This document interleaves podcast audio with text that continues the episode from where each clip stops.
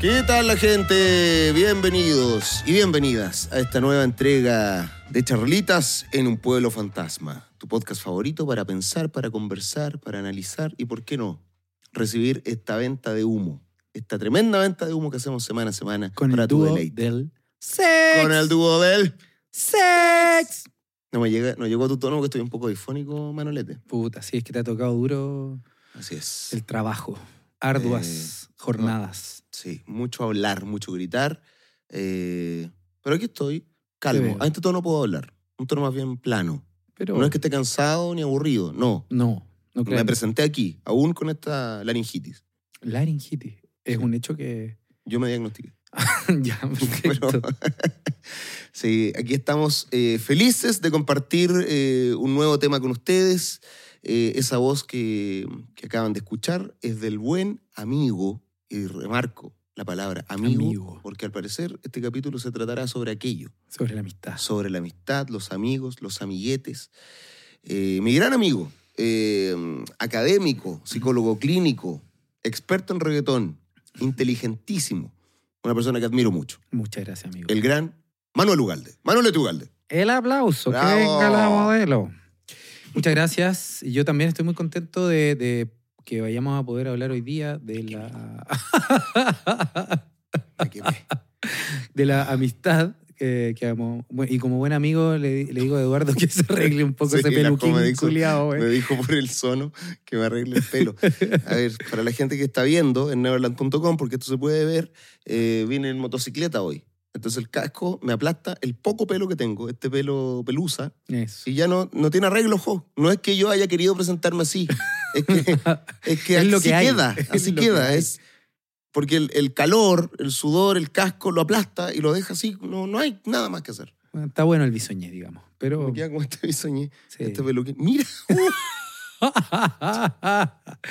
oh, bueno. Ay. A ver, si alguien de producción me puede ayudar, por favor. En, en mi moto, en el, hay un, un bolsito al lado de la moto. ¿Y qué Ahí dentro hay un, un gorro. Peluquín. Ahí dentro hay otro peluquín, uno rubio. si alguien me puede traer eso para ocultar esta, esta malograda cabellera, lo agradezco. Eso. Y Eh, bueno, ya. yo estaba diciendo hasta que vi. hasta que... Eso, hasta que vi tu, tu hermoso pelo. E- Eso me, me contaron que estaba financiado por Fondart, arte contemporánea, tu peluquín. Sí, todo el 2024. Horrible. Bueno, y la weá es que, nada, agradecer eh, encontrarme nuevamente contigo, amigo, y tener la oportunidad de abrir el tema de la amistad, eh, porque claramente, y hace rato, eh, no solo te quiero, sino que te admiro mucho por tu, ¿cómo decirlo, no? Eh, tu tesón, tu disciplina en hacer todas las cosas que se te meten entre ceja y ceja, querido Eduardo. Sí, eso Porque- será un problema también. O sea, los problemas Puede son ser. relativos, ¿no? Sí. Como sobre todo los problemas humanos. Mm. Tú, desde que te conozco, Juan, se te mete una weá en la cabeza y la así, weón. Así, no, no, weón, im- im- impensable, eres imparable, weón. impensable. Obstinado puede ser. Obstinado, sí. Obstinado. Sí, yo, yo llamaría tesón. Tesón. que- Me gusta la palabra tesón. sí, a mí pezón me gusta más. También. Sí. pero, pero el dúo bueno. del sex. Y bueno, eh, para, para que sepan, ¿no? Eh, bueno, presento al gran comediante, al gran. ¿qué, qué más? Humorista también me gusta. Quiero, quiero volver a traer. Al gran mago, que el capítulo pasado Sí. aceptaste que eras mago. ¿Sigues con ese flow de, de la magia? Sí, soy mago. ¿Sí? soy mago. Bien, weón. Qué bueno, qué bueno. Eh, al gran pensador, voy a decir también. Sí, sí. Ya, ya lo hablamos el capítulo pasado, no, no lo neguís, weón. Eh, Amigo, dije una cosa acertada. No por eso voy a ser un gran pensador. Hay, mantengamos los matices de, ya, de- déjame, de las po, cualidades. déjame, weón. Eduardo Carrasco. Muchas gracias, Manuel. Muchas gracias. Y- Eh, Y bueno, quería solo comentar que eh, pa- para que el- los que nos están escuchando o viendo, o tal vez mirando el peluquín de Eduardo, eh, decir que... lo del eh, gorro era real, ¿eh? No sé si se lo tomaron en serio en producción. no, contestan que, que bien. Bueno, eh, y lo, lo que quería comentar era que nos- no- la idea era que en este capítulo pudiera haber venido Constanza Michelson. Quiero recordar que lo habíamos dicho el capítulo pasado y lo más probable es que la gente esté esperándola. Pero estaba en el reality. Estaba en el reality la Michelson. Sí. No, no tengo idea si está todavía en el reality o no. ¿De ¿Volvió? Michelson estamos hablando? No, de la Constanza Michelson, no de la Michelson. Ah, yo pensé que iba a venir la Michelson. no, pues si no está en el reality no puede salir, pues, weón. No, no sé si ya terminó ese reality, amigo. Ah, ¿en serio? Sí. no tenía idea. Constanza Michelson, gran Psicoanalista. eh, psicoanalista. Y Sí, escritora, sí. Sí. Así es. Yo ya terminé su libro pensando que iba a llegar en este capítulo. Para tener Bueno. algo de qué conversar. Pero me va a servir a futuro. Bueno, no, no viene en este capítulo, pero se va a sumar en un par de semanas. ¿no? Exacto, sí. La- al igual que, que Eduardo, que yo y que yo creo que la gran mayoría de los trabajólicos culiados, Sí. estamos llenos de cosas. Entonces eso impidió que lográramos concretar, pero eh, ya ella ya sabe y ya lo coordinamos. Prontamente vamos a tener un capítulo con ella. Entonces vamos a posponer eso y eh, Es probable que sea el primer capítulo de la nueva temporada. es probable. Porque, claro, ya va a ser el otro año, en enero, entonces sí. Suponiendo entonces que cada temporada es por año, tendría que ser el próximo, el primer capítulo de la próxima temporada. Pero No no, diga no, no digamos eh, que no va a ser una continuación de las temáticas que estamos hablando. No es que en esta temporada se vaya a cortar el tema, Es que no cierran, pues, sino, No, esa es la gracia de esto también. por eso digo. Queda solamente un tiempo de espera. Es más, me agrada que podamos eh, hablar, abordar los temas y que se abran aún más. Es decir, Sí. que podamos incluir otros pensamientos, otras, otras personas. Me, me gusta eso. Acá no se cierra nada de gente, ¿eh? como, como sabrán. Como no Son sé. solo.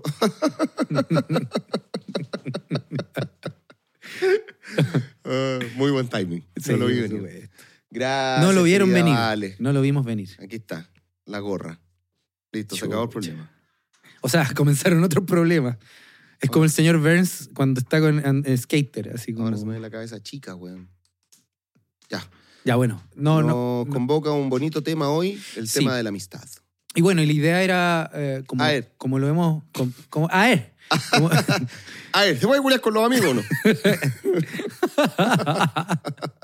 ¿Es de maricones o no es de maricones? No, eh, y claro, el, el- nosotros, como vuelvo a, a traer la cuestión acá, esto va a ser solo una introducción. Como anoche. ya. Puta la. Sí, la wea. Bueno, va, va a ser como, como anoche, eh, a, la, a la temática de la amistad, porque, puta, en verdad es una temática compleja que tiene eh, diversas entradas y esto está en el marco, se los recuerdo a aquellos que estén escuchándonos por primera vez, ojalá que no nos estén escuchando por primera vez este capítulo, porque si no ya estarían espantados en los primeros ocho minutos, güey. Van a decir qué mierda de podcast es este. Pero lo que hemos estado hablando en los capítulos anteriores es sobre la noción de amor eh, en su complejidad eh, y su, como el triángulo eh, de las nociones de amor que son ágape, eros y filia. Y eh, durante los últimos tres o cuatro capítulos hemos eh, profundizado en la temática del eros desde sus distintos puntos de vista, eh, fundamentalmente desde la noción de deseo, Ujú. desde la noción de fantasía, desde la noción de otra edad. Esos son los puntos concretos que intentamos de pensar eh, a, a propósito del, del amor. Obviamente quedaron un montón de cosas pendientes, sobre todo lo que nos interesó era, si se quiere, lo que, des- lo que permite despuntar al amor, eh, o lo que podría denominarse como una suerte de la experiencia amorosa más que eh, los vínculos institucionalizados de amor. Eso no lo hemos tocado, no hemos tocado ni el pololeo, ni el matrimonio, ni la paternidad, ni el poliamor, ni las relaciones anárquicas. Como el vínculo con nombre. Justamente. no institucionalizado, como acabas de decir.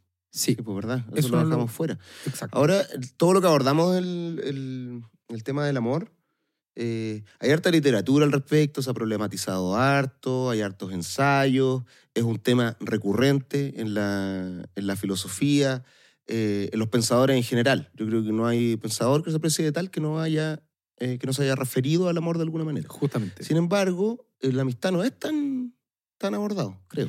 Así es. Es, sí. es más bien un tema que ha sido rozado.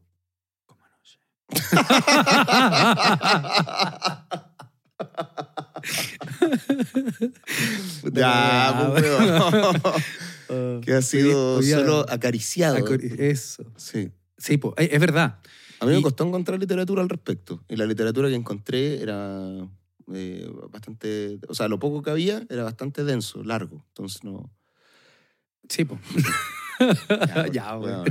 No, no, ¿Qué hoy día- hoy día, culiao? Es que vamos, a- Hoy- vamos, vamos a hablar de la amistad, entonces eso me pone, Verdad. me pone dudo del sex. No, mentira. Bueno, eh, no, hoy día ando estresado y me pongo chispeante cuando Mm, estresado. Sí, chispita.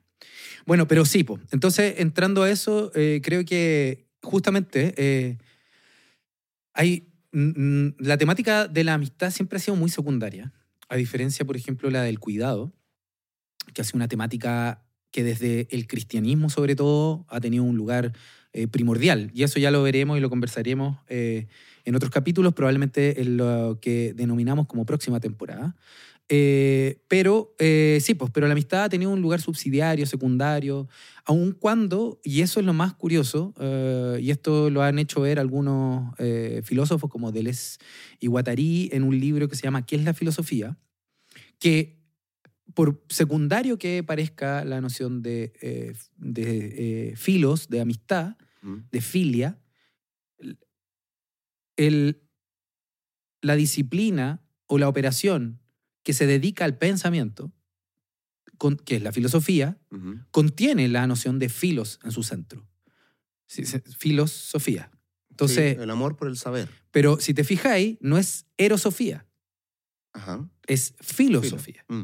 Y eso es curioso y le llama la atención a Deleuze y Guattari, porque de alguna forma, y esto lo plantean de forma bastante problemática y compleja, eh, problemática porque en verdad para uno un problema leerlo no es porque sea problemático en el sentido de que eh, no tenga sentido o de que est- estén errados, que de alguna forma habitualmente nos dicen que la filosofía es, como tú acabas de decir, un poco equívocamente, y es lo que a todos se nos dijo, yo me acuerdo del profesor Matulich, Sí, diciéndonos Con sus dedos de longaniza. de longaniza, claro, que nos preguntábamos cómo mierda tocaba un teclado, porque también era profe de Era computación. profe de filosofía y computación. Sí, la wea, excelente. También era el portero del colegio. Así es. Y, y también hacía soldadura al arco. bueno, pero la cuestión es que el profesor Matulich, eh, iba a decir que en paz descanse, pero no sé si está vivo o muerto. Bueno, le mando un saludo si está vivo, y si no, mis, mis pésames. Empezaba la familia. Nos matamos un profesor de la nada. Puta, weón. Pero bueno, seguirá vivo en nuestra memoria a propósito de que él nos dijo que la filosofía era el amor Sí. por el saber, por el conocimiento, por el logos, por la razón, en fin, ¿no? Pero la verdad es que no, que filosofía es del filein tu sophos, que es, ¿cierto? El, la amistad, parece ser, eh, una relación de ese tipo con el conocimiento. Y, y Deleuze y Guattari, interesantemente, eh, hacen pensar que el filein de la filosofía tiene que ver más bien con la amistad que con el amor erótico. Por eso no es erosofía, sino que filosofía. Y esto es- ya es complejo. Yo no tengo una respuesta a- ante esto, pero sí quiero abrir un paréntesis pequeño antes de hacerme cargo y de intentar de pensar esta weá. Eh, que, que no deja de ser curioso que en Francia en esta época, todos estos pensadores, de Deleuze y Guattari hacia atrás, por decirlo, en los años 40, 50, eh, la amistad entre escritores eh, teóricos e intelectuales era muy grande. Y en general, eh, por ejemplo, no, no voy a abundar en esto, pero hay un gra- gra- dos grandes pensadores muy interesantes del erotismo y de- del infinito y de la otredad, que son George Bataille, que, del cual yo he hablado varias veces acá, y Maurice Blanchot, eh, que ellos dos eran muy amigos. Mm. Y eh, mucho se, se ha- se ha escrito sobre esto, que la amistad que ellos dos generaron permitió que en ambos se generara una suerte de diálogo y de pensamiento absolutamente rico. Eh, de la misma forma que Deleuze y Guattari, que son dos pensadores, eh, eran amigos y en su encuentro construyen todo un pensamiento absolutamente rico, ¿no? Entonces, de alguna forma, eh, lo que empiezan a juguetear con esta idea de la amistad, del filein y del pensamiento, es que parece ser que en ese encuentro de la amistad hay algo que brilla, que salta, que chisporrotea, y ellos desarrollan una noción de amistad que ya vamos a ir a- hablando, que me Pero, parece súper interesante, pero que no hemos abordado. Eso que brilla, que chisporrotea, necesariamente tiene que ser un, un conocimiento, un producto del... O sea, esa relación genera un producto que tiene que ver con No un producto, el saber. un saber. Se produce algo, un saber. Ya. Claro. Se crea, yo llamaría, más que para que no se entienda Se como crea. la lógica Ujú. de la productividad. Ujú. Sí, pues la creación de algo nuevo. Y eso es lo que me parece interesante y llamativo, ¿no? Por eso, pero quiero dejarlo un poco en Pero- pausa porque es complejo, pero si quería hablemos un poquito antes de, de volver a la idea de la... No, o sea, pienso que estos tipos que están mencionando eran académicos, pensadores, filósofos, o sea, pues, eh, como literato. ¿eh? Literato. literatos. Mm. Claro, lo que iba a salir de esas relaciones evidentemente tenía relación con eso, Obvio, obvio. Pero... Obvio, obvio que sería sesgado pensar que la amistad tiene que ver con eso cuando los modelos a seguir son académicos e intelectuales. No, pues, Claro. obviamente sería como demasiado injusto para todas las amistades. Mm. Pero lo que me parecía interesante es que ellos intentan de destacar algo que se ha visto poco, que se ha puesto poco en el centro. Y es que la amistad tiene que ver con algo de la aparición de una suerte de construcción o de creación de algo nuevo que viene al mundo, ¿no? Eh, me parece una noción sumamente elevada y exagerada y demandante de lo que es la amistad.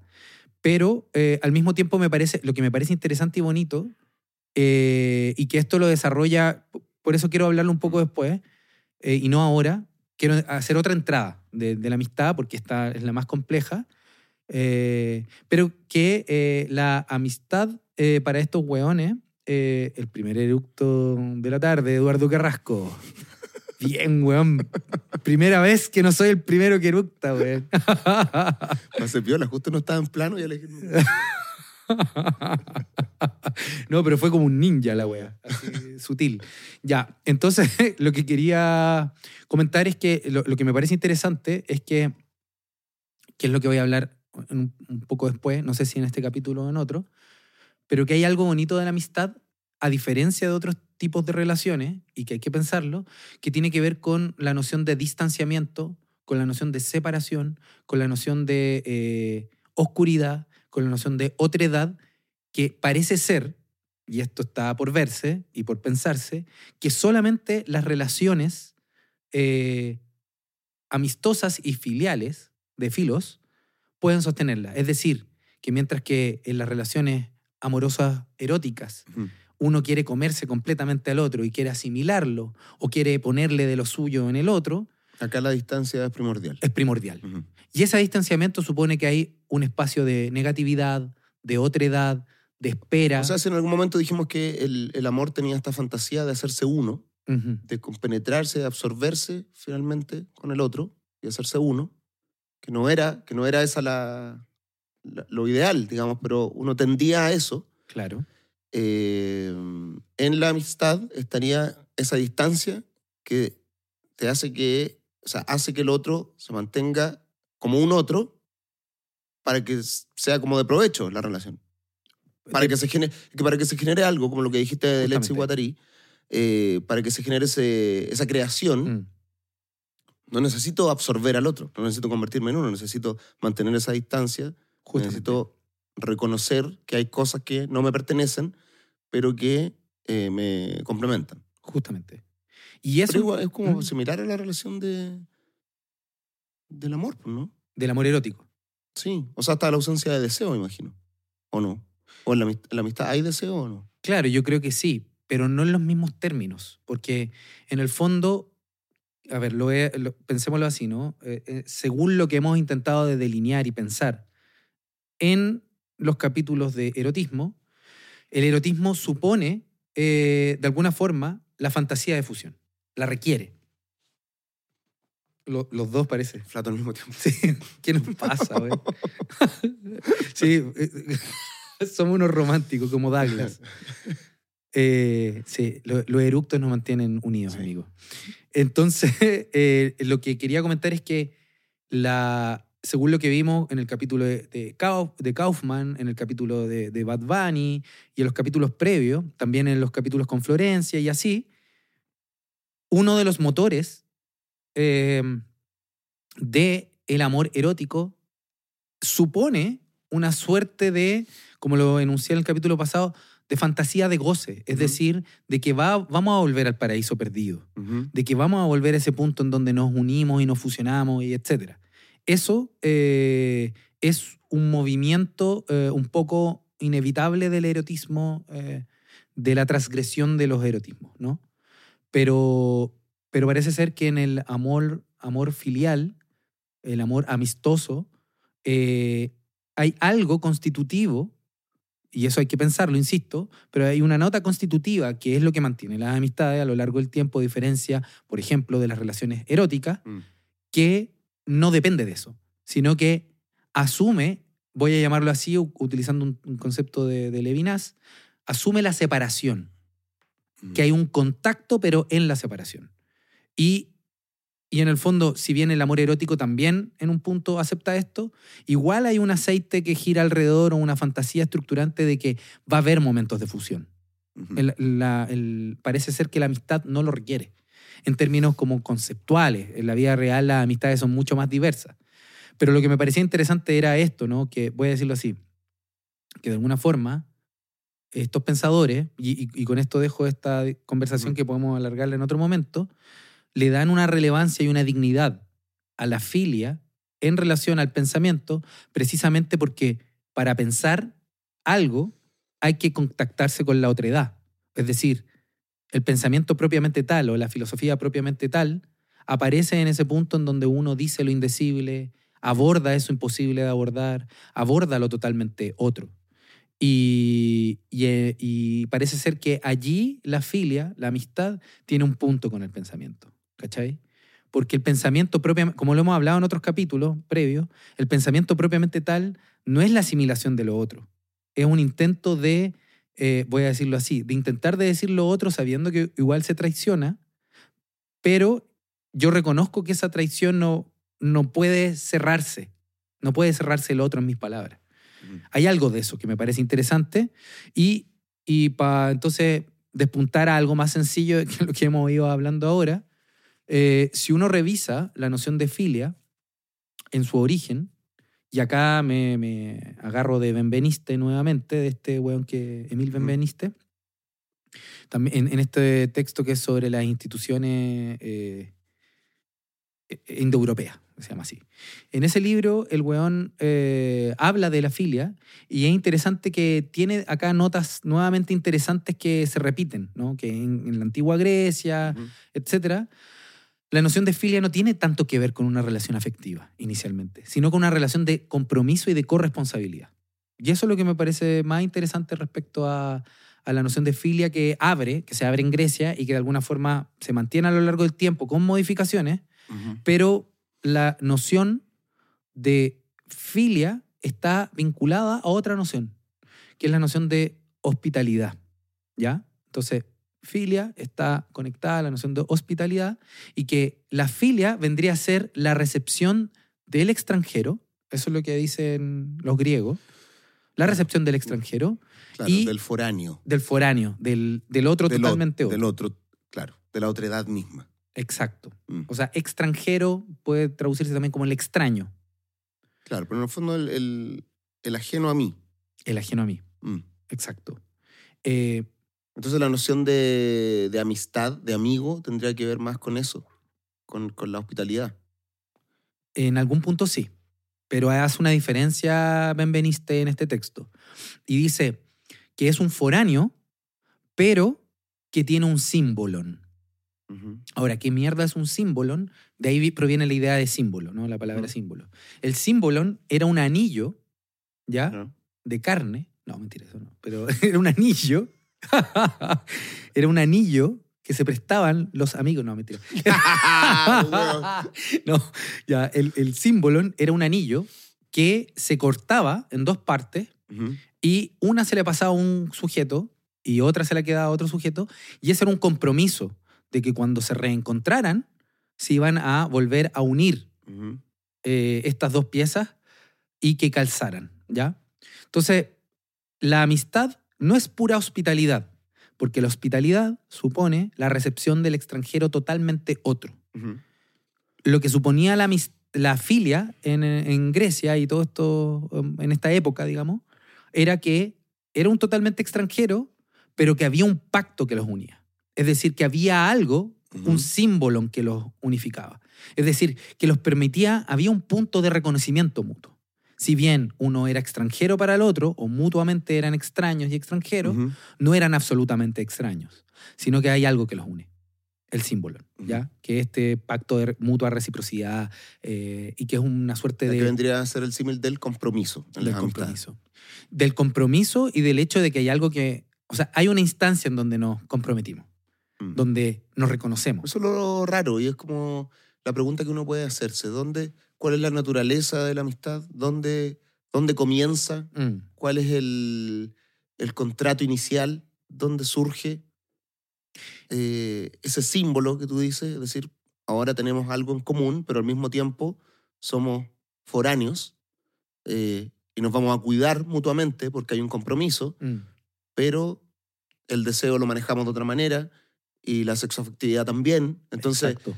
¿dónde, ¿dónde está ese momento inicial de, Y, de la amistad? y eso es lo raro, ¿no? Hay Mm. un sociólogo que se llama Ray Pal que habla mucho de la amistad en un texto del 2003, creo que es, no me acuerdo el título en este momento, pero para los que estén viendo los estudios Neverland, cuando salga el capítulo va a salir el libro y con el título y todo eso.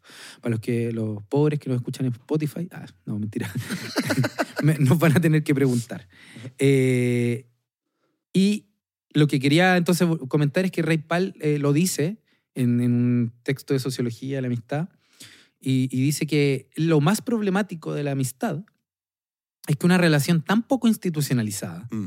tan diversa, tan plural, tan polimorfa, eh, tan heteróclita entre los distintos tipos de amistad, tú agarráis dos tipos de amistad, la uní y, en fin, no, no, no logra- una misma persona. O sea, una misma persona no tiene los mismos eh, tipos de amistad Exacto. eh, con sus distintos amigos. O sea, podéis tener grandes amigos y, y códigos completamente distintos entre ellos. Justamente.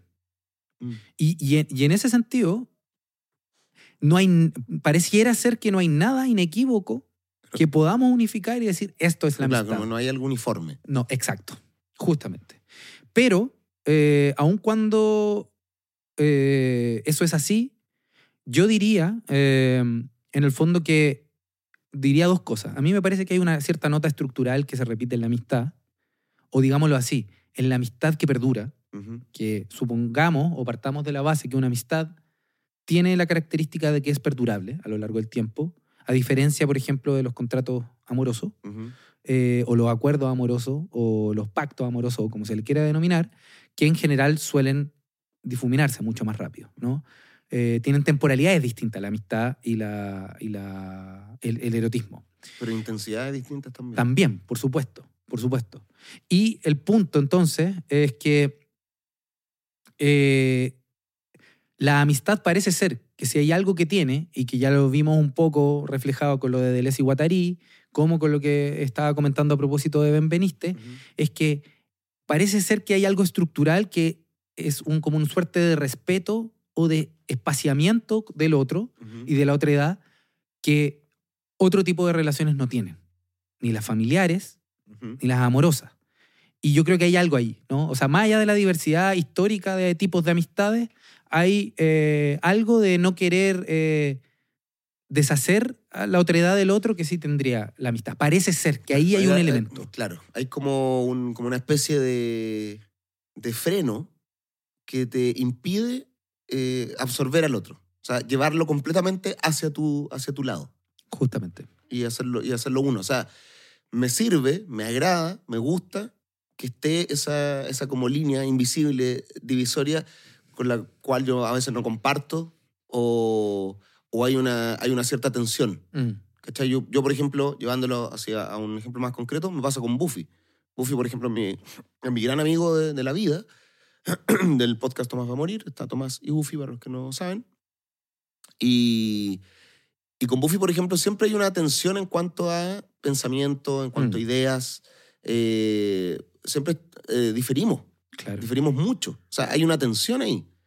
Pero, pero por ningún motivo me gustaría que esa tensión desapareciera. Claro. O sea, yo creo que no tendría ningún sentido eh, de, de, de yo querer que sus ideas desaparezcan para que se compenetren completamente con las mías. Justamente. O sea, no, yo creo que sería incapaz de hacer una cosa así. Perdería toda mm. gracia. O sea, exacto. Y es muy loco eso, ¿no? claro, porque cuando, cuando estamos los dos, se generan cosas, po, Mm, en el sentido de que algo se crea. mm, ¿ya? volviendo al, al- al ejemplo de Letzi y Guattari, que creaban conocimiento, que creaban nuevas ideas, líneas de pensamiento, etcétera Experiencia. etcétera. Con Buffy lo mismo, también se generan momentos, se generan eh, conversaciones. Hay algo de mí eh, que, mm, que surge, que se crea Mm, en esa conexión que me agrada, que me hace sentir bien, que me sirve. O mm. sea, Aristóteles también tenía una, una división en cuanto a la amistad Mm. sobre las amistades funcionales, las que te servían, las que, las que no, las que simplemente te hacían pasar un buen rato, aquellas que incluían todo eso. Eh, pero creo que entiendo esa, esa, esa línea como de, de tensionar, esa línea, esa línea de tensión que hay con el otro. Sí, po. Claro, es una tensión que no pretende ser resuelta. Resuelta, claro. Sí, sí. Pero ahí es donde creo que uno, donde yo creo que uno tiene la mayor conciencia del otro. O sea, eh, es una línea que, que no quiero que sea disuelta. Mm. Porque si se disuelve, se pierde la noción de otra edad. O sea, creo que con la amistad, la noción de otra edad es donde más presente está. Eso es lo yo, yo mismo creo eso. Mm. O sea, creo que efectivamente uno permite que la otredad del otro aparezca eh, como en ningún otro tipo de relación íntima. Si es el punto, son relaciones íntimas, no es la relación de un, con un otro que no te importa, no. Hay una, una relación afectiva íntima eh, en donde uno permite que el otro se manifieste de la pluralidad y la diversidad de formas que tenga y que uno está mucho más eh, sensible a que ocurran Mm. abierto a que acontezcan y eso no va a destruir el vínculo, no va a destruir la relación. Eh, digámoslo en términos, o sea, bajo la condición que tenga- entendamos la amistad como aquello que perdura, no que aquello que se rompe, porque hay amistades que se rompen y se suelen romper justamente cuando la otredad del otro Claro. se intenta disolver. Ahora bien, entonces ahí yo diría que hay como una suerte de nota eh, insistente a lo largo del tiempo eh, que tiene que ver con eh, cómo los, los, las, les amigues se, se sostienen en su otredad a lo largo del tiempo. Ahí hay un elemento. Ahora, sobre eso hay toda una base afectiva que ahí yo diría Que entra lo creado. justamente, y eso creado está en vínculo con el tiempo social en el cual uno vive. Mm. Es decir, como hablábamos hace un tiempo, eh, habían, cuando decía cómo se constituía la psiquis, ¿cierto? Y habían ciertos elementos estructurales de la psiquis eh, y otras cuestiones que eran como operaciones históricamente situadas, que dependían de una época.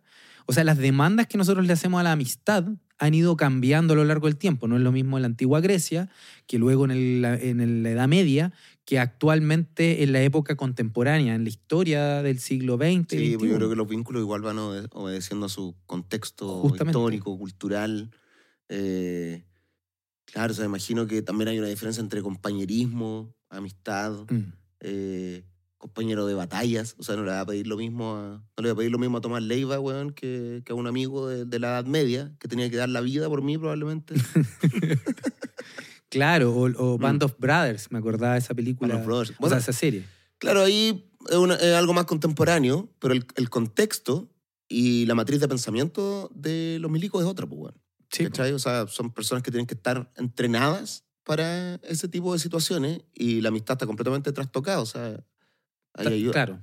Está Sí. reestructurada desde otro lugar. claro, claro, es otra- Sí. una excepción, es otra cosa. Mm. Y, y- y en ese sentido, como claramente se hace difícil hacer una clasificación y una categorización de las formas de amistades en, en ese aspecto, ¿no? Entonces, pero sí uno puede señalar eh, que tendría, eh, en, en la medida de que, vo- voy a decirlo así, ¿no?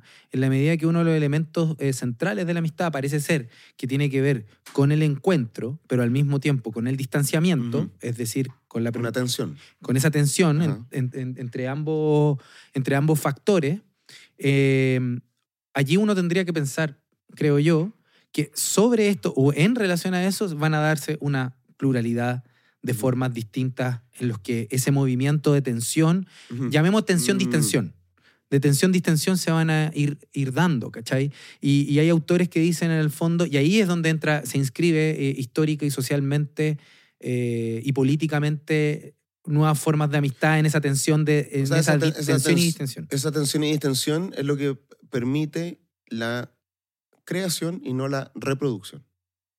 A ver, me, me encantó la idea, pero si lo podéis En el desarrollar. sentido que si no existiera esa, mm, esa conciencia de la otredad, Mm, esa permisión de que el otro exista, pero, eh, pero a- además esa tensión, es decir, eh, no quiero anularlo, no quiero absorberlo, quiero que exista ese, ese otro, eh, de ahí surge lo- una creación. claro. ¿ya? Que puede ser un momento, una experiencia, un conocimiento. ¿Por qué? Porque hay dos personas que se reconocen en su otra edad que están Mm. generando. Distinto es cuando yo absorbo a otra persona y lo creado es simplemente una reproducción de mí mismo porque lo otro ya no existe. Perfecto, sí, totalmente. y, y en ese sentido, las nociones de temporalidad y espacialidad que uno podría levantar son totalmente distintas en la amistad que en, eh, en el Claro. eros. Mm, Porque, por ejemplo, eh, hay amigos que se pueden ver mucho y que luego no se ven. O sea, nosotros, ¿no? Nosotros dos hubo una época en donde no nos vimos nada. claro. Pero si nos acontecían cosas, no dejábamos de estar ahí. Andaba puro culiando también, pues, amigo. Vos. ¿Qué estoy hablando, güey? No, güey.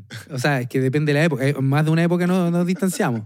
Nos distanciamos la primera vez que no, hubo un espaciamiento de la amistad. Mm, No fue cuando yo andaba ahí, como tú decís, culiando, sino cuando eh, ustedes se pusieron a tomar y ir al kamikaze y todos esos lugares claro, culiados. nos pusimos carreteros y, yo seguía haciendo el ñoño, pues, Sí, weón. sí, sí, sí, me acuerdo. Sí, pues. Y ustedes ahí andaban, weón, me acuerdo, en Pucón, weón. Me acuerdo que de hecho me fui de Pucón, Fuiste de las vacaciones, nos dejaste ahí. los dejé abandonados. ¿Sí? No lo soporté. No lo soporté. Sí. La queso, ¿Verdad? no, no soportó. Sí, weón, fue horroroso. Est- Estaba, ¿Quién estaba? El Frankie, tú, un amigo Claro, tuyo de Temuco. Otro amigo de la infancia. Y tú Sí. andabas es que, amigo, usted andaba en una hora también muy extraña. Por Porque supuesto. estábamos de vacaciones de amigos en Pucón. La idea era tomar, pasarlo bien, Yo no tomaba. y tú andabas ahí. Eh, da lo mismo si no tomabas, y es que andabas metido en un libro todo el tiempo.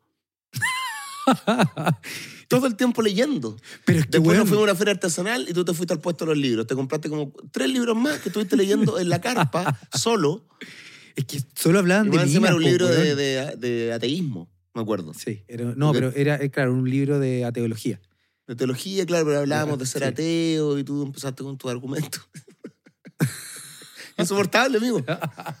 Es que, weón. Sí, yo, yo estaba Claro, y nosotros por otro lado, como, o las minas y la weá. las minas y la weá, Claro, sí, sí. sí, Entonces ahí nos distanciamos. Esa fue la primera vez. Después fue la segunda donde yo andaba ahí histeriqueando y, y tú ya, ya eras un hombre hecho y derecho. Pero sí, Formando una po, familia. eso, formando una familia, weón, el padre. Padre, típico. proveedor, pro- Proveedor. protector, como corresponde. Esa figura que desapareció. papás veganos, weón. Así que nada, lo, lo que quería decir, si te fijáis, eh, hay momentos de, de- Y ahora de nuevo nos vemos, pero nos vemos haciendo fundamentalmente el programa, no es en otro contexto. Y nuestra amistad, de alguna forma, y curiosamente, se reproduce y se recrea. Se fortalece igual, es raro. Sí, es muy curioso. Mm. O sea, eh, eh, es llamativo, ¿no? A mí, a mí me ha pasado, para darme cuenta, eh, o sea, que a veces voy a escucharte a tu rutina. Y cuando te escucho, hay formas de hablar que, que, que quedan como mías, que quedan como estelas en ti, ¿no? Mm. Y es, y es loco, porque son tus pensamientos, pero a veces noto que hay, y probablemente en mí también a- a- pasa, que tras nuestras reuniones, nues- no- nos reunimos acá, y hay algo de ti que queda como huella en mí, y Mm. me veo, no sé, diciendo ciertas bromas o teniendo ciertas relaciones como con, con ciertos sujetos o Mm. con actividades, ¿no? Hay una forma de- que tú tenés con- de relación con las actividades que a mí también me queda huella y puede que haya huellas tuyas en mí que no Mm. me doy cuenta, ¿no? Puta, Yo siempre he dicho eso, que, que uno como comediante es una sumatoria de los amigos más cercanos. Y cuando veo mis videos, por ejemplo, actuando, reconozco cosas de, de Buffy, de Tomás, tuyas, de Cárdenas y de Omar. Son cinco personas que tengo, tengo sus tonos, su, como una mezcla, sus Mm. inflexiones de voz, sus reacciones. Obviamente está lo mío presente, pero, pero hay, hay algo ahí que permea Mm. a, a todas las cosas que uno hace. O sea, dependiendo del, del nivel de amistad que uno tenga, o cuántos Obvio. amigos tenga, pero, pero siempre me pasa eso, que en el escenario de repente respondo como Tomás, o que tengo ciertas líneas de pensamiento que van como, como piensa Buffy. Mm. Eh, no sé, me, me- Es interesante, Mm. ¿eh? Y, y en ese sentido, eh, dos, se me vienen dos cosas. O sea, primero como un ejemplo, ¿no? Nunca he escuchado el primer capítulo de, de esta temporada de charlas y el actual. Probablemente mis formas de hablar se han ido homogenizando con las tuyas Mm. a lo largo, desde la primera, el primer capítulo. imperceptible a menos que uno haga el contraste. no- Por supuesto. Mm.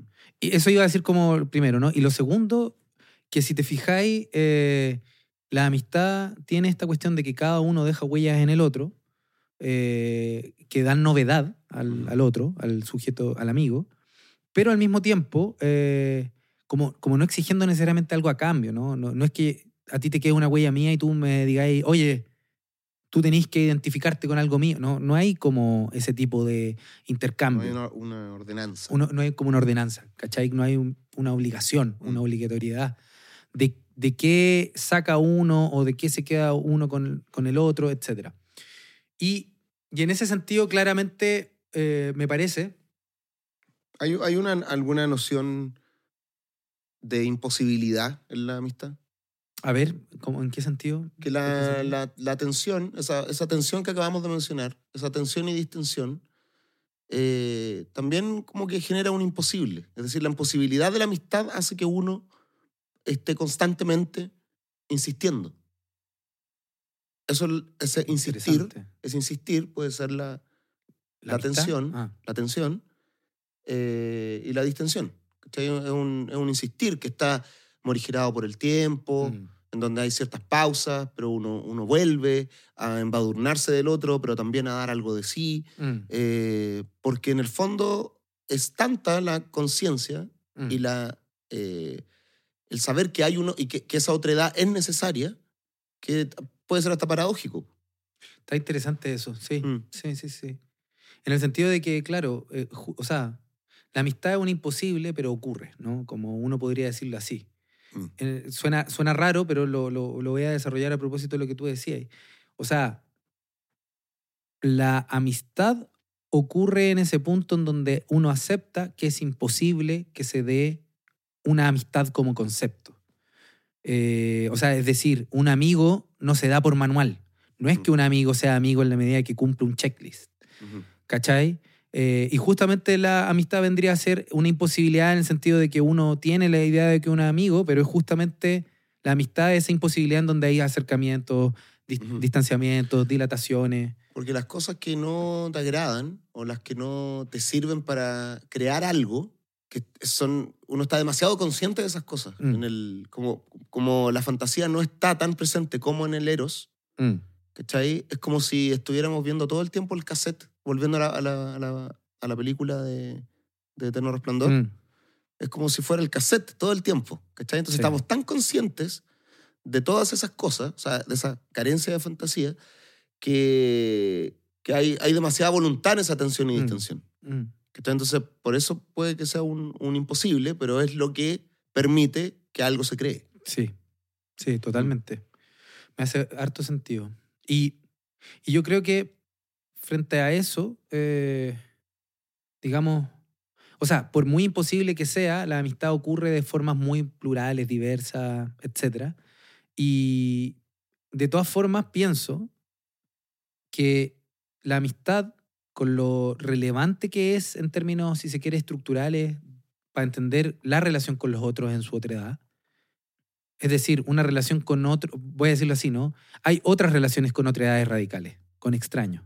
Ujú. Pero lo que la diferenciaría aparentemente con la amistad es que es la relación con una alteridad, una otra edad, en intimidad, que es a diferencia de otro tipo de Sí, relaciones. otros. porque si solo nos remitimos a lo a crear algo con un otro. Bueno, ahí entran los colegas también, ¿no? Claro. Pero un colega siempre puede colega. ser amigo. Claro, pero si, le- pero si no es un colega, si no es tu, si no es tu amigo, Mm. igual cumple con esa, esa tensión, distensión, ese esfuerzo enemigo moral por soportar al otro, por sacar algo en conjunto, crear algo en conjunto, eh, pero no hay intimidad. Claro. Justamente. Y esa intimidad en la amistad, ¿qué, qué lo da? Lo que, ¿Los secretos? La, la- ¿Las experiencias más personales, familiares? ¿Qué, qué- a qué te refieres con intimidad? O sea, yo creo que ahí es el- el- es- eso era lo que iba a comentar. Yo creo que ahí hay algo muy complejo de definir, ¿no? ¿Qué hace que una relación con una edad sea íntima? Yo pienso que el hecho de que uno esté disponible hasta cierto punto de dar cuenta de sí frente al otro, de que el otro dé cuenta de ti, es decir, como este esfuerzo que tiene momentos en la amistad de sostenerse mutuamente, de devolverle al otro lo que uno piensa. Eso lo diría intentando operacionalizar lo que es la, la amistad. O sea, porque al- a lo largo del tiempo un- una amistad, a ver, insisto, ¿no? Para aquellos que no escuchen, estamos intentando buscar ciertas notas propias de la amistad, pero eso no significa que toda amistad tenga todas estas notas, ¿no?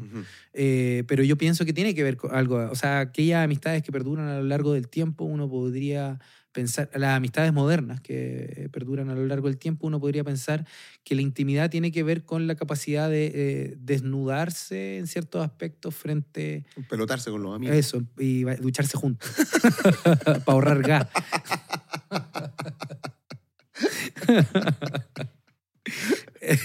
y, y jugar a las espadas. De- desnudarse, vuelvo a frente a- al otro y que el otro también pueda eh, desnudarse y mostrar cierta vulnerabilidad. Lo pensaba a Mm. propósito de un paciente, ¿no? Un paciente joven de 16 años eh, que le era imposible tener amigos en un momento. Y era precisamente porque sentía que él tenía que ser el entretenido, el fuerte, el bacán, etc. Entonces siempre se mostraba completo frente al otro. Y frente a eso no podía tener amigos porque precisamente la amistad aparecía, empezó a aparecer en ese punto en donde él se dio cuenta que no era malo decirle al otro las propias padencias, los propios miedos, las propias fragilidades, las Ya, propias pues, bueno, creo que ahí vulnerabilidades. diste entonces en el clavo con esa vulnerabilidad. Sí. Y en ese punto el otro sostuvo parte de esa vulnerabilidad y también le criticó, le critica algunas cosas, no es sostener no solamente como aguantarlo, ¿no? Eh, sino darle espacio, lugar y, y construir algo con esas vulnerabilidades. Mm, qué, qué qué buena es esa parte de cuando, cuando yo digo que siempre el amigo, el otro, tiene algo que no te va a agradar o que no te, o que no te va a gustar o, o incluso hasta que te puede incomodar, no tiene que ver con aguantarlo, ¿no? No tiene que ver con, con dejarlo de lado. Claro. Es como, mira, este weón es que es muy... Tomás, weón, un gran amigo, tiene esta weá que me carga, pero no la pesca. No, tiene que ver con dar el espacio Justamente. para que esa incomodidad también irrumpa. Justamente, sí, po, irrumpa. Y irrumpa bidireccionalmente, porque a veces puedo, puedo decirle a un amigo, como, no sé, me, me acuerdo que, que yo te lo dije como crítica, pero también en broma, Ujú. Est- esta vez que, que se- se hizo el live ¿Ya? para tu cumpleaños, Ah, y, yo, sí. y yo llegué ebrio, Sí.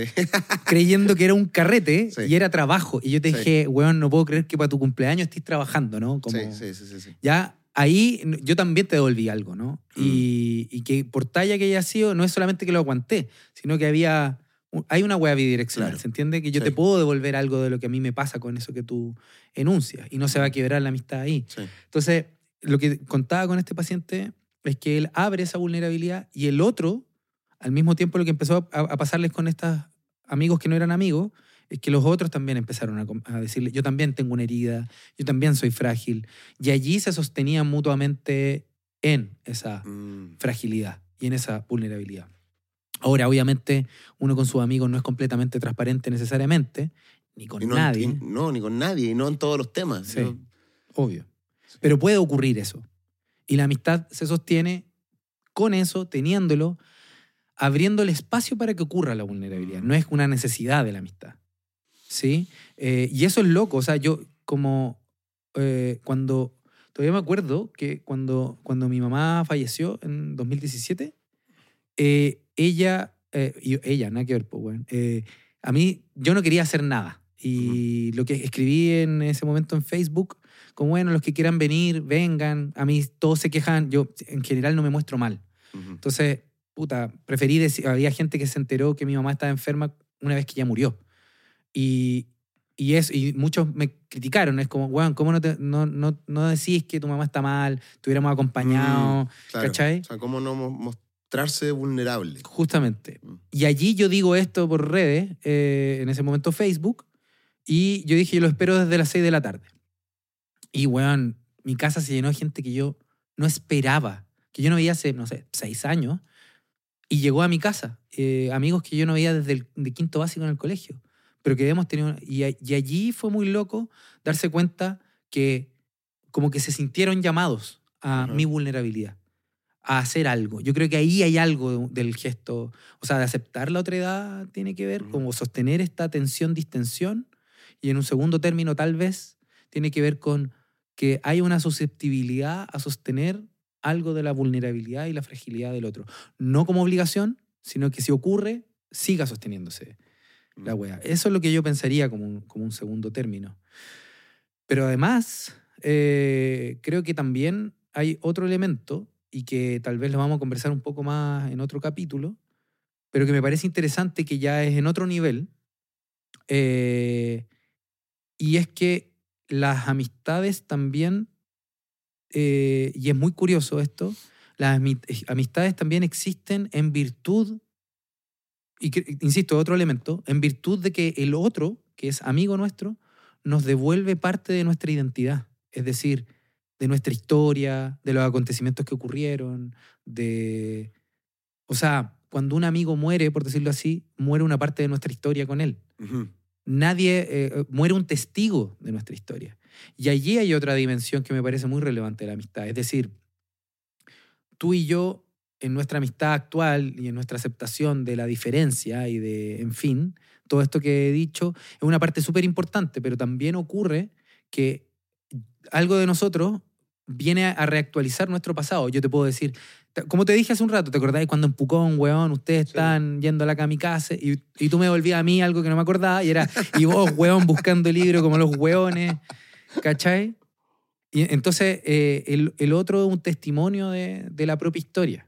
Y eso tiene un nombre que Ray Pal le llama como amistades prehistóricas. De alguna forma como, como que...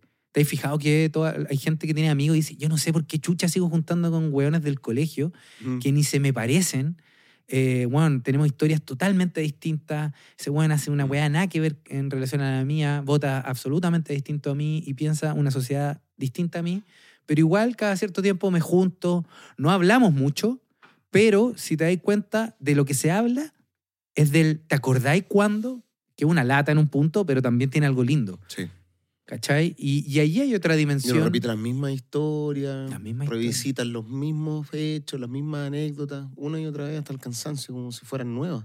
como si fueran nuevas. Pero es loco que alguien eh, testimonie, asistió. O sea, yo pienso que hay algo ahí de que uno se sintió acompañado, no estuvo solo, Sí. no era un delirio, digamos, Claro. como, como que eso es lo que entrega la, la amistad. Alguien que te entrega eh, la idea de que lo que ocurrió fue un, un hecho Compartido. objetivo, compartido, Mm. social, que, que no estabais solo en un bosque, ¿no? sino que había alguien allí que miró eso mismo que tú miraste, que hubo un punto de encuentro en tu propia historia. Y, Igual digo eso porque uno revisita eso con sus amigos, es decir, hay un ejercicio comunicacional, verbal, de relatar historias que ocurrieron. sí, ¿Cachai? Es distinto es cuando te quedas solo con esa historia. Es decir, tus amigos desaparecen y te quedas solo, pues, weón. Y ahí sí puede ser un, eh, un- como un delirio. Son como recuerdos míos. De esa puede ser terrible. debe ser horrorosa. Sí, yo me acuerdo cuando mi abuelo se murió su último amigo. ¿Ya? Yo estaba durmiendo en la casa de mi abuelo, porque en ese tiempo no teníamos casa con mi vieja en Temuco. Entonces estábamos en, eh, durmiendo en la casa de mi abuelo. ¿Ya? En una casita que había más atrás, en- en- en- como en el patio. Ujú. Y, y claro, se muere un amigo, de- se muere el último amigo de mi abuelo. Y yo me- en la noche, weón, me levanto a buscar comida, alguna weá fui a hacer a la casa. Y estaba mi abuelo en el living, solo, así oscura. Weón, entonces, no sé, dos de la mañana. Y estaba como mirando la ventana, así, sentado, mirando, weón, la nada. Y, y ahí como que le, le- le dije, Lelo, que, que no puede dormir, que... Y ahí me habló como de su amigo, como, soy el último que queda, me dijo. Qué fuerte. Y después en silencio otra vez. Entonces me, me recordé esa imagen como, Mm. Juan, soy el último que queda. No tengo con quién chucha compartir todas esas cosas que vivimos pues, con Mm. mis amigos. O sea, no, no está ese ejercicio verdad porque ya no, ya no hay testigos. No ya hay que testigos. mencionaste esa palabra, Mm. no hay, no hay testigos. No hay alguien, weón, que haga patente ese testimonio. Es ser palpico, weón. Ojalá no ser el último, weón. Es que, Ojalá. oh, bueno, ojalá que no. Sí. Ahí, pero ahí hay algo, ¿no? Eh, que voy a despuntarlo en este momento va a quedar bien como inconcluso. Pero antes un, un eructo del marcador. ya. Eh, y que en el fondo, o sea, lo- lo- lo- nuevamente voy a hacer una reflexión a propósito de mi propia historia, ¿no? Mm. Yo veía desde chico que mi papá y mi mamá tenían muy pocos amigos, ¿no? Mm. Y, y sobre todo desde bien chico, mi papá era, era mayor, digamos. Eh, todos decían que era un abuelo, porque era mayor que lo- el resto de los papás, parecía un abuelo. Y, y yo desde temprano que... eso siempre fue un enigma. Yo me acuerdo que, te- que cómo tu mamá podía estar con tu papá si era tan joven. Sí, po, Para mí era, loco, tu mamá era demasiado joven. era demasiado joven para ese viejo... Para ese abuelo. Sí, para ese abuelo. abuelo, sí. Viejo culiado. Bueno, y, y ese enigma, a mí, para mí también era un enigma, Mm. porque yo veía a los otros papás y, bueno, en fin, había una, una diferencia radical. Y por lo tanto, yo veía como mis amigos hablaban de la potencial muer- muerte de sus abuelos, no de sus papás. Y calzaba que sus abuelos eran mi papá. Entonces yo decía, bueno, mi papá se va a morir. Entonces, eh, algo de eso, de, de la idea de quedar solo, sin familia, fue algo que me ha acompañado como continuamente. Mm. Y, y desde ahí que yo creo que me he ido construyendo tan sociable. Y, y en algún momento cuando encontré esto de las amistades eh, prehistóricas, este concepto que te decía ahora respecto a cómo la amistad actualiza eh, algo y testimonia algo de la propia identidad en, en el otro que lo compartió, eh, yo me di cuenta que, para, voy a decirlo así, esto fue inconsciente, ¿no? Para no ser el último, uno tiene que siempre construir nuevas historias con nuevas personas. Mm. Es decir, si uno se encierra, como lo hacían nuestros padres, nuestros abuelos, a los amigos del colegio y del trabajo, a un, pu- un- a un puñado de cinco o seis personas, Sí. te vas a quedar solo y Mm. no vas a tener más historias con quien compartir. Y yo creo que inconscientemente yo tengo, no sé, amigos, amigas de 25, 26 años, de 50.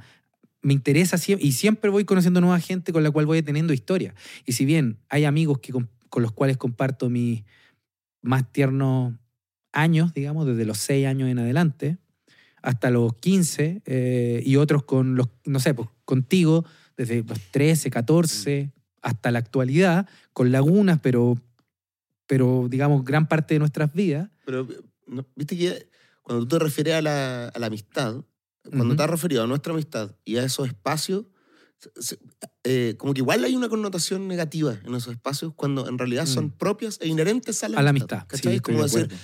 oye, bueno, nosotros somos amigos hace tie- har- mucho tiempo con Laguna, entre medio, no hemos, no hemos dejado de ver, como a modo de justificar algo que en realidad es propio de Es la propio amistad. de la amistad, sí, ¿cachai? de acuerdo. De que el Mm. otro desaparezca. digamos. Sí. Sí. No, yo, yo estoy de acuerdo contigo, pero yo lo decía con lagunas no de la amistad, Mm. sino de el que podamos ser testigos de la historia del otro.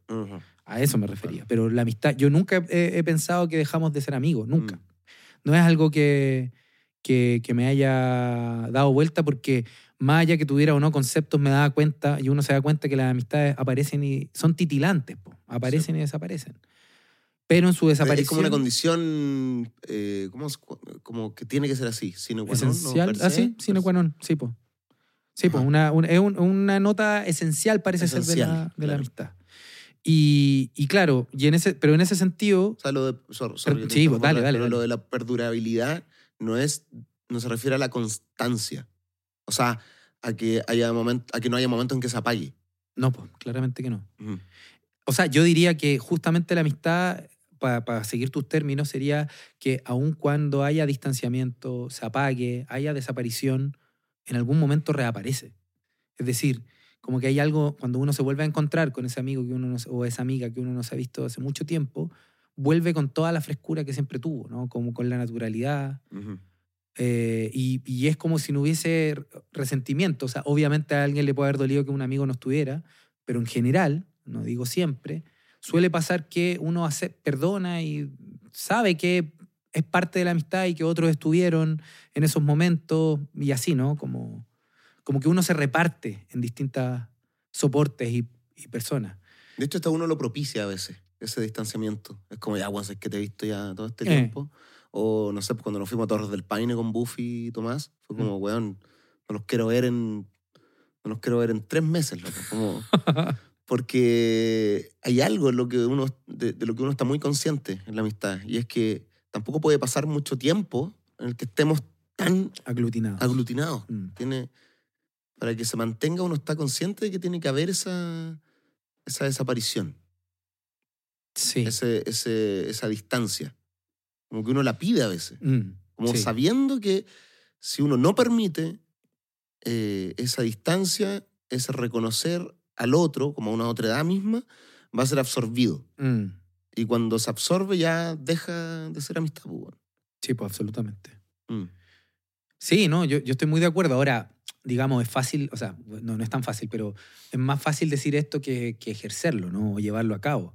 Porque como que es como un, voy a decirlo así, es como un baile, ¿no? El- la amistad, acercarse, alejarse, Como una cueca, tensión. No, no como la cueca particularmente. pero, pero sí como un, un- Tiene una ritmicidad, a eso me refería. Mm. Y esa ritmicidad no puede ser enseñada. Tiene que ser en el tanteo propio de las relaciones. O sea, yo tengo amigos que puedo- con los cuales puedo pasar más rato y no pasa nada. Y hay otros amigos, amigas, que si paso mucho rato, eh, nada, pues uno se cansa, no Mm. puede, etc. Todos mis amigos y mis amigas saben que yo no puedo sostener relaciones amistosas a distancia. O sea, yo tengo un gran amigo que tú conociste, Vincent Harting, que, puta, lo amo desde hace mucho tiempo. Y el Juan se fue a Inglaterra. Y yo, como que en el fondo le dije, mala cueva, te fuiste a Inglaterra, yo no te voy a escribir, no voy a Ujú. saber cómo estás, no me importa. Porque no es que no me importes tú, es que yo no voy a hacer esos esfuerzos. Mi amistad no reside en mandarte cartas. Claro. Pero si viene a Chile, soy el primero que le pide Ujú. juntémonos, ¿cachai? O lo mismo la Inger, no sé.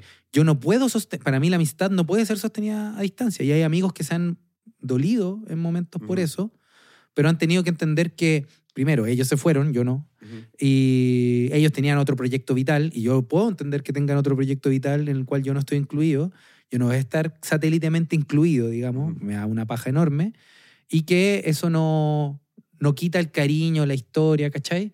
Pero eso depende. Hay otros amigos que sí pueden sostener amistad a distancia y esa amistad tendrá otro ritmo, otro...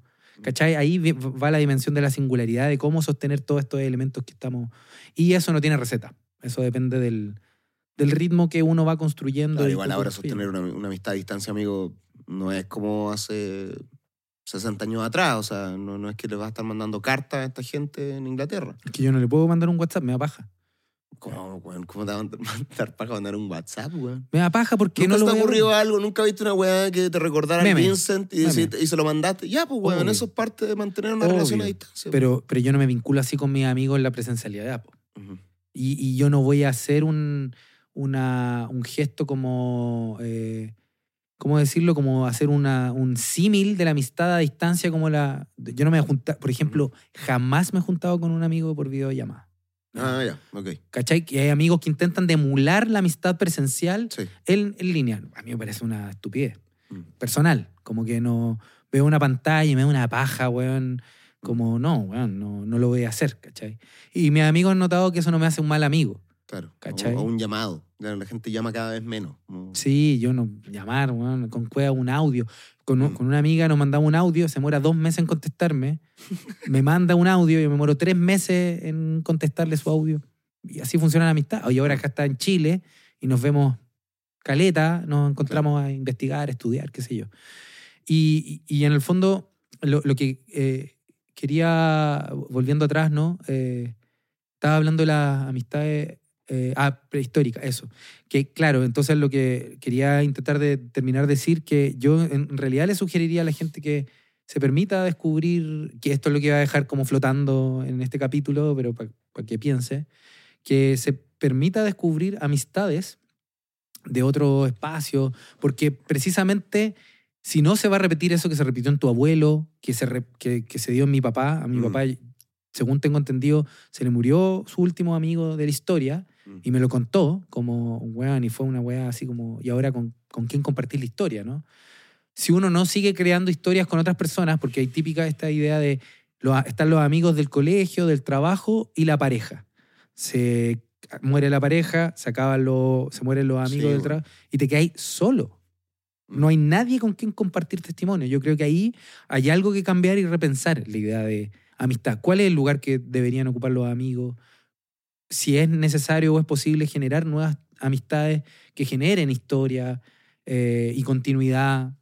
Yo creo que ahí hay algo que, que- que seguir dándole Sí. vuelta. A mí me pasaba que me costaba mucho hacer nuevos amigos. O sea, yo, weón, mantengo mi vida intacta casi desde primero medio. O sea, Puta, tengo sí. los mismos amigos, weón, nosotros, Tomás, Buffy, las mismas historias. Mm, Eh, entonces, claro, en un momento me, me me costó hacer amigos y amigas. Como, mierda, Sí, me voy a quedar con estos weones. por Para toda la vida, Y, concha tu porque- y eso quizás por la intensidad de la relación, ¿cachai? Porque yo intentaba emular lo de la amistad con Buffy y Tomás, que es una amistad, weón, igual es como una amistad media idílica, weón. Mm. Es como de esas amistades que se dan pocas veces en la vida, Claro. la de nosotros, ¿cachai? Ser amigos desde el colegio, mantenerse, eh, conversando, Apañarse, haciendo cosas, exacto. apañarse. eh, Compartiendo gusto. Claro, yo intentaba emular esa misma intensidad en nuevas relaciones de amistad. Y, Claro. y- y me frustraba a mí mismo diciendo, o sea, como que ya a los dos, tres meses eh, pensaba, esta persona no va a llegar ni a los talones a mi otro amigo, ¿cachai? Mm, No voy a, o sea, la vara que tengo de amistad es demasiado alta claro. como para que venga este otro sujeto eh, e intente igualarla. Claro. Y después, claro, pensé, no tiene ningún sentido esto, pues, no tengo por qué estar comparando o intentando tener eh, amistades con las mismas vivencias que, que con las que he tenido hace 20 años. ¿cachai? Hay amigos con, con los que puedes generar otro tipo de experiencia, otro tipo de, de vivencia que van a estar ahí eh, como, como, como lo creado. Mm. Eso creado que te va a dar vida, te va a insuflar de vida, de energía en el futuro. ¿cachai? Mm. Y hace que la amistad vuelva. Pero me pasó eso de, de estar como comparando mis niveles de... En, en este afán de querer como hacer todo bien, de tener como la Mm. amistad perfecta, weón. Y, y no es así, po, no es así. Sí, totalmente. O sea, yo, yo pienso en virtud de eso que estáis diciendo, que si uno se permite tener otras formas de amistades, Mm, a, a estas no prehistóricas que son de la infancia, claro. que, que compa- comparte- construyeron en conjunto la identidad, Mm, porque, digamos, eh, Buffy, Tomás, tú, eh, Omar, yo, mm, co-construimos una suerte de amistad a pesar de las diferencias. O sea, a Omar no le gustaba la animación japonesa, por decirlo así, pero empezó igual a, a ver ciertas weas, o a mí no me gustaba tanto el death metal, pero empecé a escuchar Mm. death metal, y así, mutuamente como que eh, nos empezamos a, a- a desplazar nuestras propias identidades y a co-construirlas para eh, ser un poco más parecido, como una tribu, ¿no? Pero esa amistad tribu, por llamarle así, si uno la busca en el mundo, puta, uno se va a quedar solo. po. Entonces, yo lo, lo que creo, dicho eso, eh, es que justamente si uno se permite eh, construir otro tipo de, de amistades nuevas que supongan esto, que hay encuentros, que ambos se pueden sostener, en fin, todo lo que hemos ido delineando o pensando al voleo, eh, yo creo que es más difícil que uno se sienta solo eh, a lo largo, al, ¿cachai? Porque, puta, insisto con la idea del duelo, ¿no? Como un- un- con una amiga lo, lo hablaba la otra vez, que ella también se le murió hace poco eh, su papá, y, y me decía que lo que más le llamaba la atención era que gente que ella no pensaba, no, no tenía ni siquiera en, en su constelación, en su cabeza, apareció para darle el pésame o apañarla o ayudarla o preguntarle si necesitaba algo o ofrecerle cosas.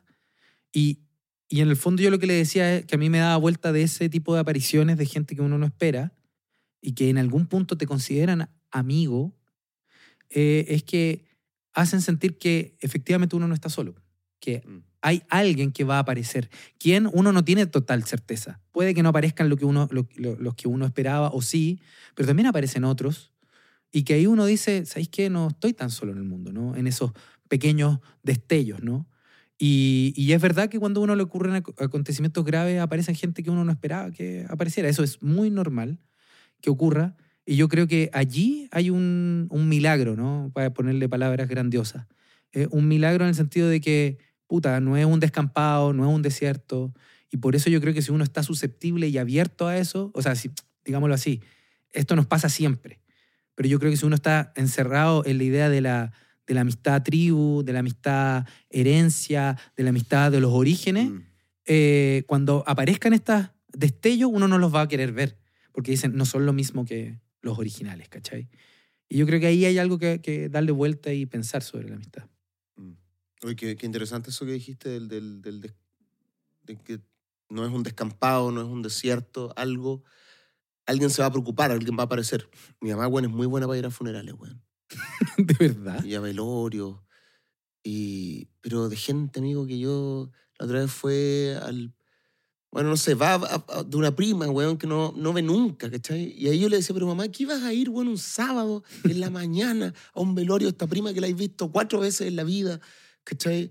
No, no, no se había muerto la prima, sino que creo que la pareja de la prima, un familiar. Entonces me dijo, bueno, porque hay que estar, ¿cachai? Como... Mm.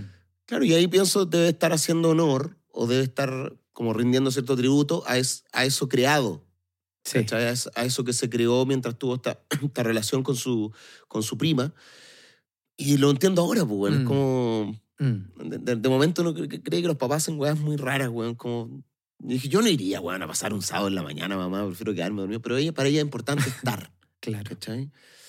Eh, entonces ahora me hace sentido con lo que dijiste, Mm. de, de, de puta, uno de repente crea cosas con otro y se mantienen esas cosas, pues vas a, una forma de recordarlas también y decirle a esa persona, hey, oye, vivimos buenos momentos, estamos en una pausa o quizás ahora no, pero Aquí estoy. aquí estoy por lo, por lo vivido. Mm.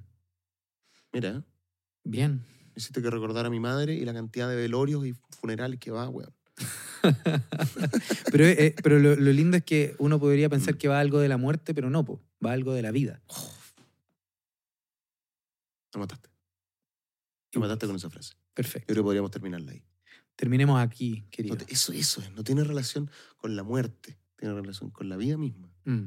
O con lo que me hace eh, estar vivo aún. Sí. Y bueno, se acaba este ¿Qué más se puede ¿no? decir después de esta gran frase de Manolete?